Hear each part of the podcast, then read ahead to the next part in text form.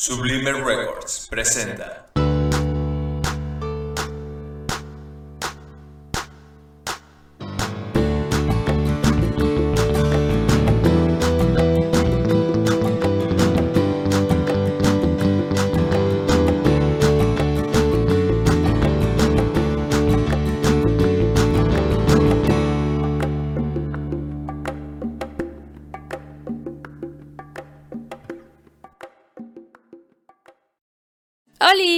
Bienvenidos a Burbuja Literaria. Yo soy Katia León y en esta ocasión vamos a platicar un poquito acerca de una gran autora mexicana, Nelly Campobello. La escritora nació el 7 de noviembre de 1900 en Villa de Ocampo, Durango, y falleció el 9 de julio de 1986 en Progreso de Obregón Hidalgo. Así pues, les cuento que Nelly Campobello dirigió la Escuela Nacional de Danza. Además, fue coreógrafa e investigadora de danzas autóctonas. Por si no fuera poco, la escritora fue la creadora del Ballet de la Ciudad de México. Hablando ya de asuntos literarios, su obra retrata paisajes de la Revolución Mexicana. De hecho, lo que escucharán a continuación son una serie de relatos que forman parte de su única novela, Cartucho, que fue publicada en 1931. Pertenece al género de la novela de revolución. Asimismo, publicó poemarios titulados Francisca Yo y Las manos de mamá. Ahora sí, los dejo con esta maravillosa narración. Disfrútenla.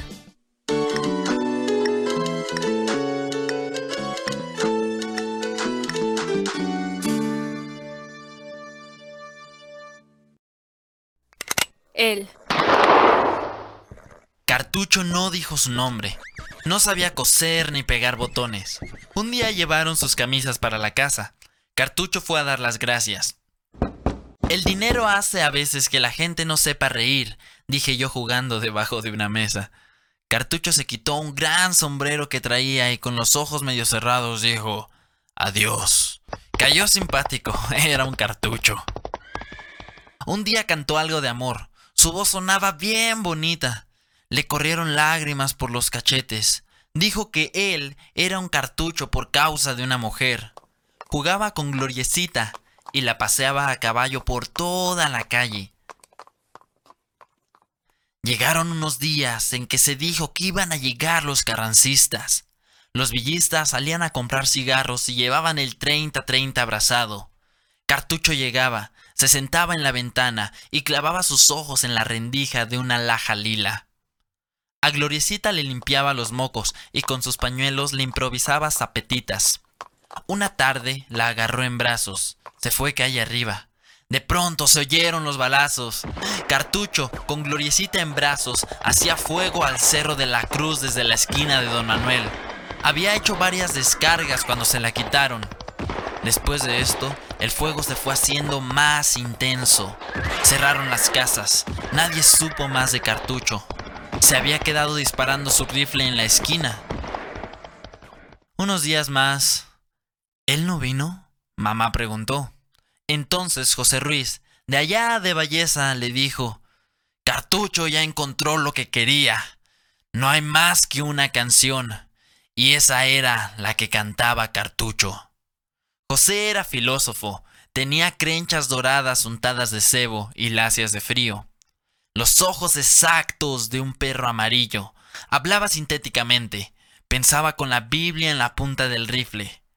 El amor lo hizo un cartucho, nosotros cartuchos, dijo en una oración filosófica fajándose una cartuchera. Elías. Alto, color de canela, pelo castaño, ojos verdes, dos colmillos de oro. Se los habían tirado en un combate cuando se estaba riendo. Gritaba mucho cuando andaba a caballo. Siempre se emborrachaba con Sotol. ¡Viva Elías Acosta! Gritaba la gente cuando él pasaba por las calles de la Segunda del Rayo. Elías era el tipo de hombre bello. Usaba mitazas de piel de tigre, una pistola nueva y la cuera de los generales y coroneles. Cuando quería divertirse se ponía a hacer el blanco en los sombreros de los hombres que pasaban por la calle. Nunca mató a nadie. Era jugando y no se disgustaban con él. Elías Acosta era famoso por villista, por valiente y por bueno. Nació en el pueblo de Guerrero, del estado de Chihuahua. Sabía llorar al recuerdo de su mamá, se reía cuando peleaba y le decían loba. Era bastante elegante. Yo creo que miles de muchachas se enamoraban de él. Un día, muy borracho, pasando por la casa a caballo, se apeó. Se sentó en el borde de una ventana. Pintó muchos monos para regalárnoslos. Luego escribió el nombre de todos y dijo que iba a ser nuestro amigo. Nos regaló a cada uno una bala de pistola. Tenía el color de la cara muy bonito. Parecía un durazno maduro. Su asistente le ayudó a subir a caballo. Se fue cantando. Ese día él había hecho un blanco. El Kirilí. Kirilí portaba chamarra roja y mitazos de cuero amarillo. Cantaba ostentosamente porque se decía, Kirilí, qué buena voz tienes. Usaba un anillo ancho en el dedo chiquito, se lo había quitado un muerto allá en Durango. Enamoraba a la chagua, una señorita que tenía los pies chiquitos. Kirilí, siempre que había un combate, daba muchas pasadas por la segunda del rayo, para que lo vieran tirar balazos. Caminaba con las piernas abiertas y una sonrisa fácil hecha ojal en su cara. Siempre que se ponía a contar de los combates, decía que él había matado puros generales, coroneles y mayores. Nunca mataba un soldado. A veces el Gándara y el Pit le decían que no fuera tan embustero. Doña Magdalena, su mamá, lo quería mucho y lo admiraba. Se fueron a Nieves. Kirilis se estaba bañando en un río. Alguien le dijo que venía el enemigo, pero él no le creyó y no se salió del agua. Llegaron y lo mataron ahí mismo, dentro del río. Chagua se vistió de luto y poco tiempo después se hizo mujer de la calle. Doña Magdalena, que ya no tiene dientes y se pone anteojos para leer, lo llora todos los días allá en un rincón de su casa, en Chihuahua. Pero el Krilli se quedó dentro del agua enfriando su cuerpo y apretado, entre los tejidos de su carne porosa, unas balas que lo quemaron. El coronel Bustillos. Bustillos había nacido en San Pablo de Valleza. Siempre que venía a Parral, traía con él dos o tres amigos y llegaba a la casa a ver a mamá. Platicaba de la revolución. Al coronel Bustillos le encantaba ver cómo mamá se ponía enojada cuando decía la menor cosa acerca de Villa. El coronel Bustillos no odiaba al jefe, como él le decía, pero nunca le gustaba oír que lo elogiaran. Él creía que Villa era como cualquiera, y que el día que le tocara morir, moriría igual que los otros. Bustillos tenía unos bigotes güeros, tan largos que le sobresalían de la cara. Siempre traía la punta derecha agarrada con los dedos. Andaba lentamente. Era blanco, con los ojos azules. Su cara parecía la de un conejo escondido. Nunca se reía, sabía hablar mayo, no se vestía de militar. Portaba sombrero tejano blanco, vestido azul marino, un cinto apretado de balas y su pistola puesta del lado izquierdo. Se estaba tres o cuatro días y casi todas las horas se la pasaba en casa. Le encantaban los palomos. Había uno de color pizarra que aporreaba a todos. Era tan bravo que se había hecho el terror de los demás. El coronel Bustillo se reía mucho al verlo. Un día le dijo mamá, este palomo es un Pancho Villa.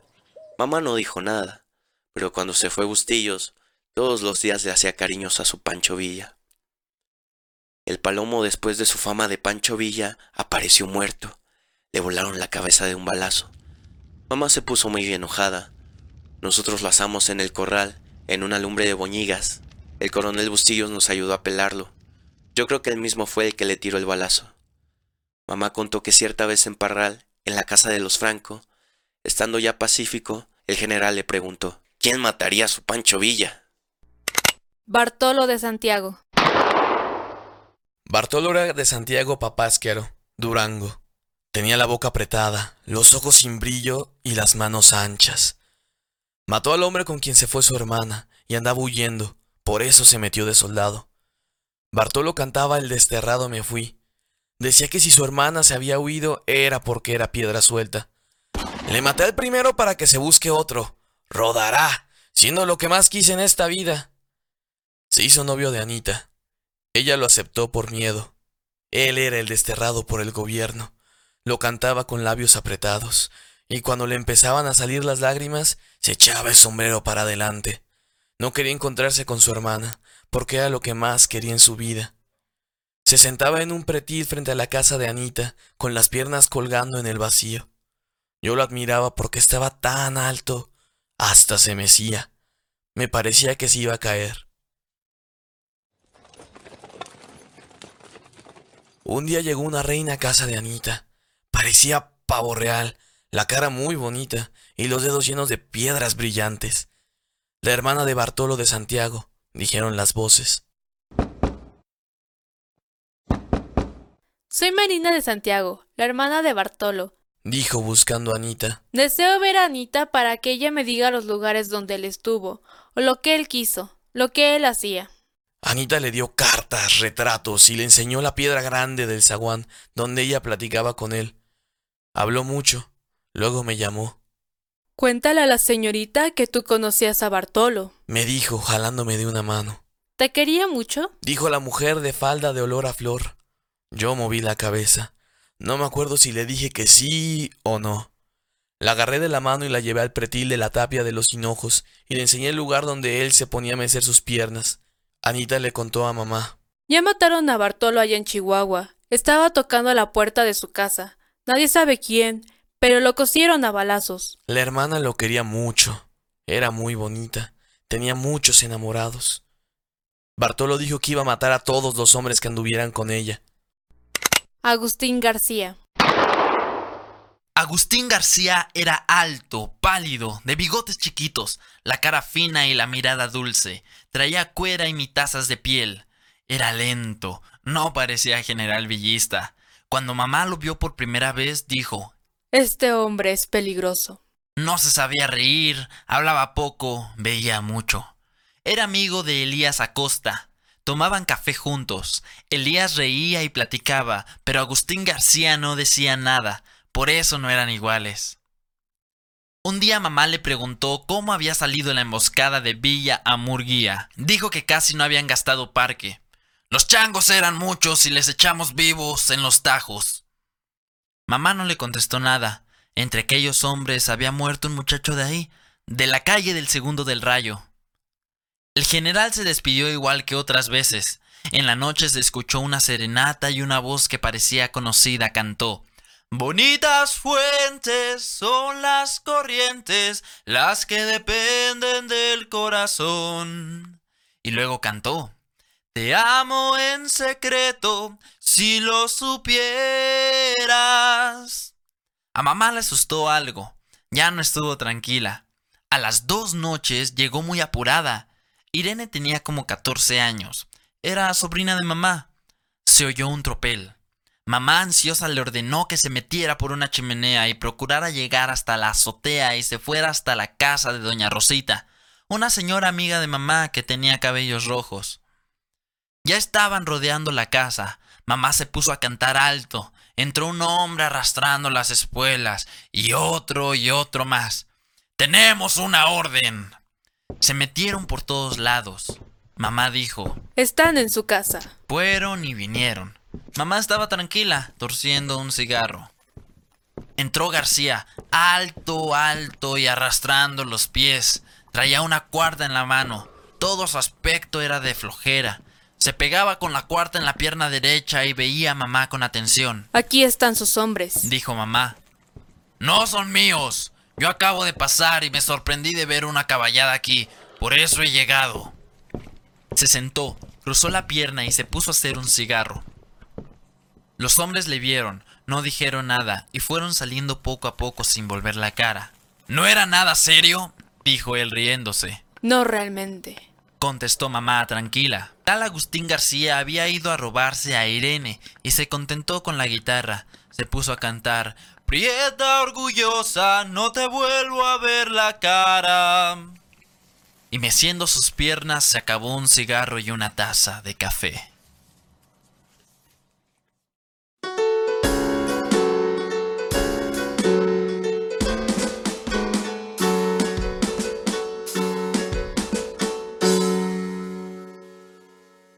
Esos fueron los hombres del norte. Espero que hayan disfrutado escucharlos. Las seis narraciones que acaban de escuchar se encuentran en la primera parte de Cartucho, que de hecho se titula Hombres del Norte. Lo que más me gusta de Cartucho es que está narrado desde una perspectiva infantil y por supuesto su tinte autobiográfico. Campobello no solo relata desde la visión de una niña, de hecho es a partir de esta visión que construye todo un imaginario poético de la revolución. Esto al menos desde mi parecer. Lo terrible se encuentra descrito de una forma tan bella que es imposible no enamorarse de la narrativa. A diferencia de otras novelas de la Revolución, no tenemos los testimonios de los hombres que fueron a la batalla, ni mucho menos tenemos escenificaciones de la lucha. Lo histórico se encuentra permeado dentro de los recuerdos de la narradora. Una vez dicho esto, podemos pasar a la siguiente sección del podcast. El día de hoy, para la sección Aportaciones de gente común para gente común, nos acompaña Dolores Guadalupe, quien nos leerá un texto suyo que se titula Una niña grande.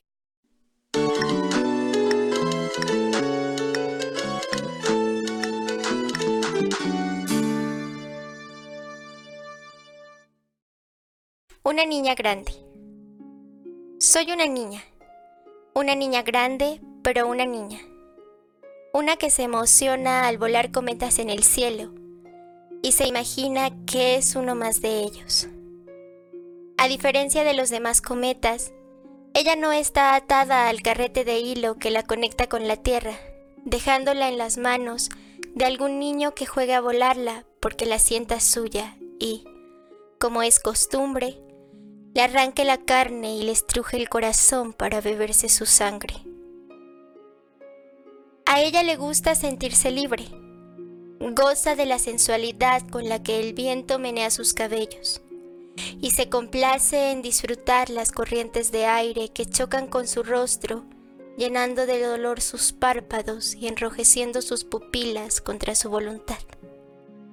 A él, al viento, sí le ha dado permiso de hacerla llorar. Soy una niña, una que todavía derrama lágrimas dulces porque quien la hace llorar sigue siendo el viento, y no un niño guapo que le bese los labios y se adueñe de su vida, provocando que los falsos gemelos de Tsuki que destellan sobre su rostro se extingan poco a poco hasta quedar menguantes, deseosos de desaparecer hasta tocar en sus sueños el punto más solitario y oscuro de un cuerpo que acarició de noche, gustándose de su sabor, perdiéndose entre su carne, enredándose entre sus piernas. Un cuerpo que ya no tiene, que ya no besa, que ya no es.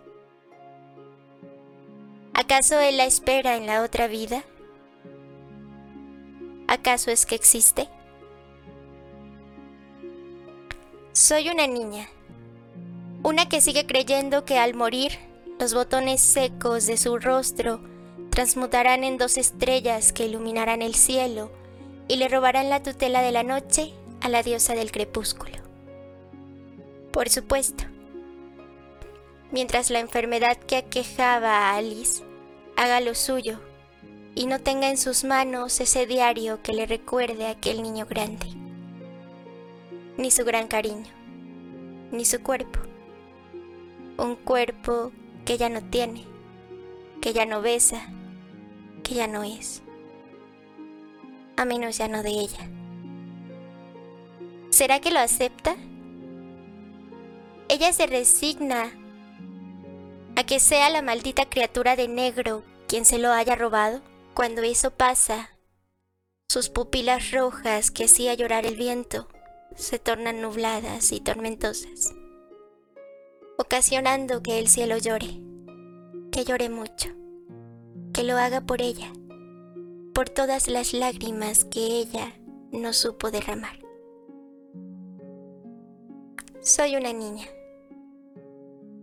una sin corona de princesa y sin vestido largo, una que usa pantalones y lleva consigo un tintero perdido un cuaderno arañado y el esqueleto del lápiz que no tiene carbón. Porque espera, espera mucho.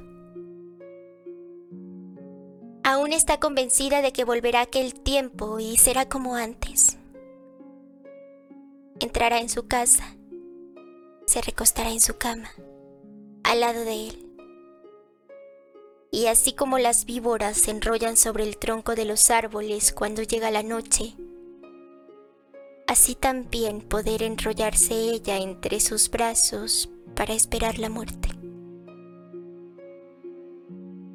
Soy una niña.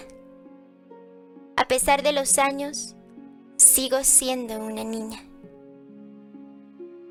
Una a la que se le tiñó el pelo blanco mientras jugaba a pintar sus sueños con acuarelas. Una a la que se le arrugó la piel en la tina del baño, entre pétalos de rosas y velas perfumadas, entre vapor y espuma, entre agua y semen, entre su sexo y el de él. Soy esa niña aquella que decidió llevar consigo un bastón a todos lados porque sigue con la esperanza de recordarlo todo, de enfrentar al maldito Dios, descender al Hades y volver a encontrarlo. A él, a su cariño.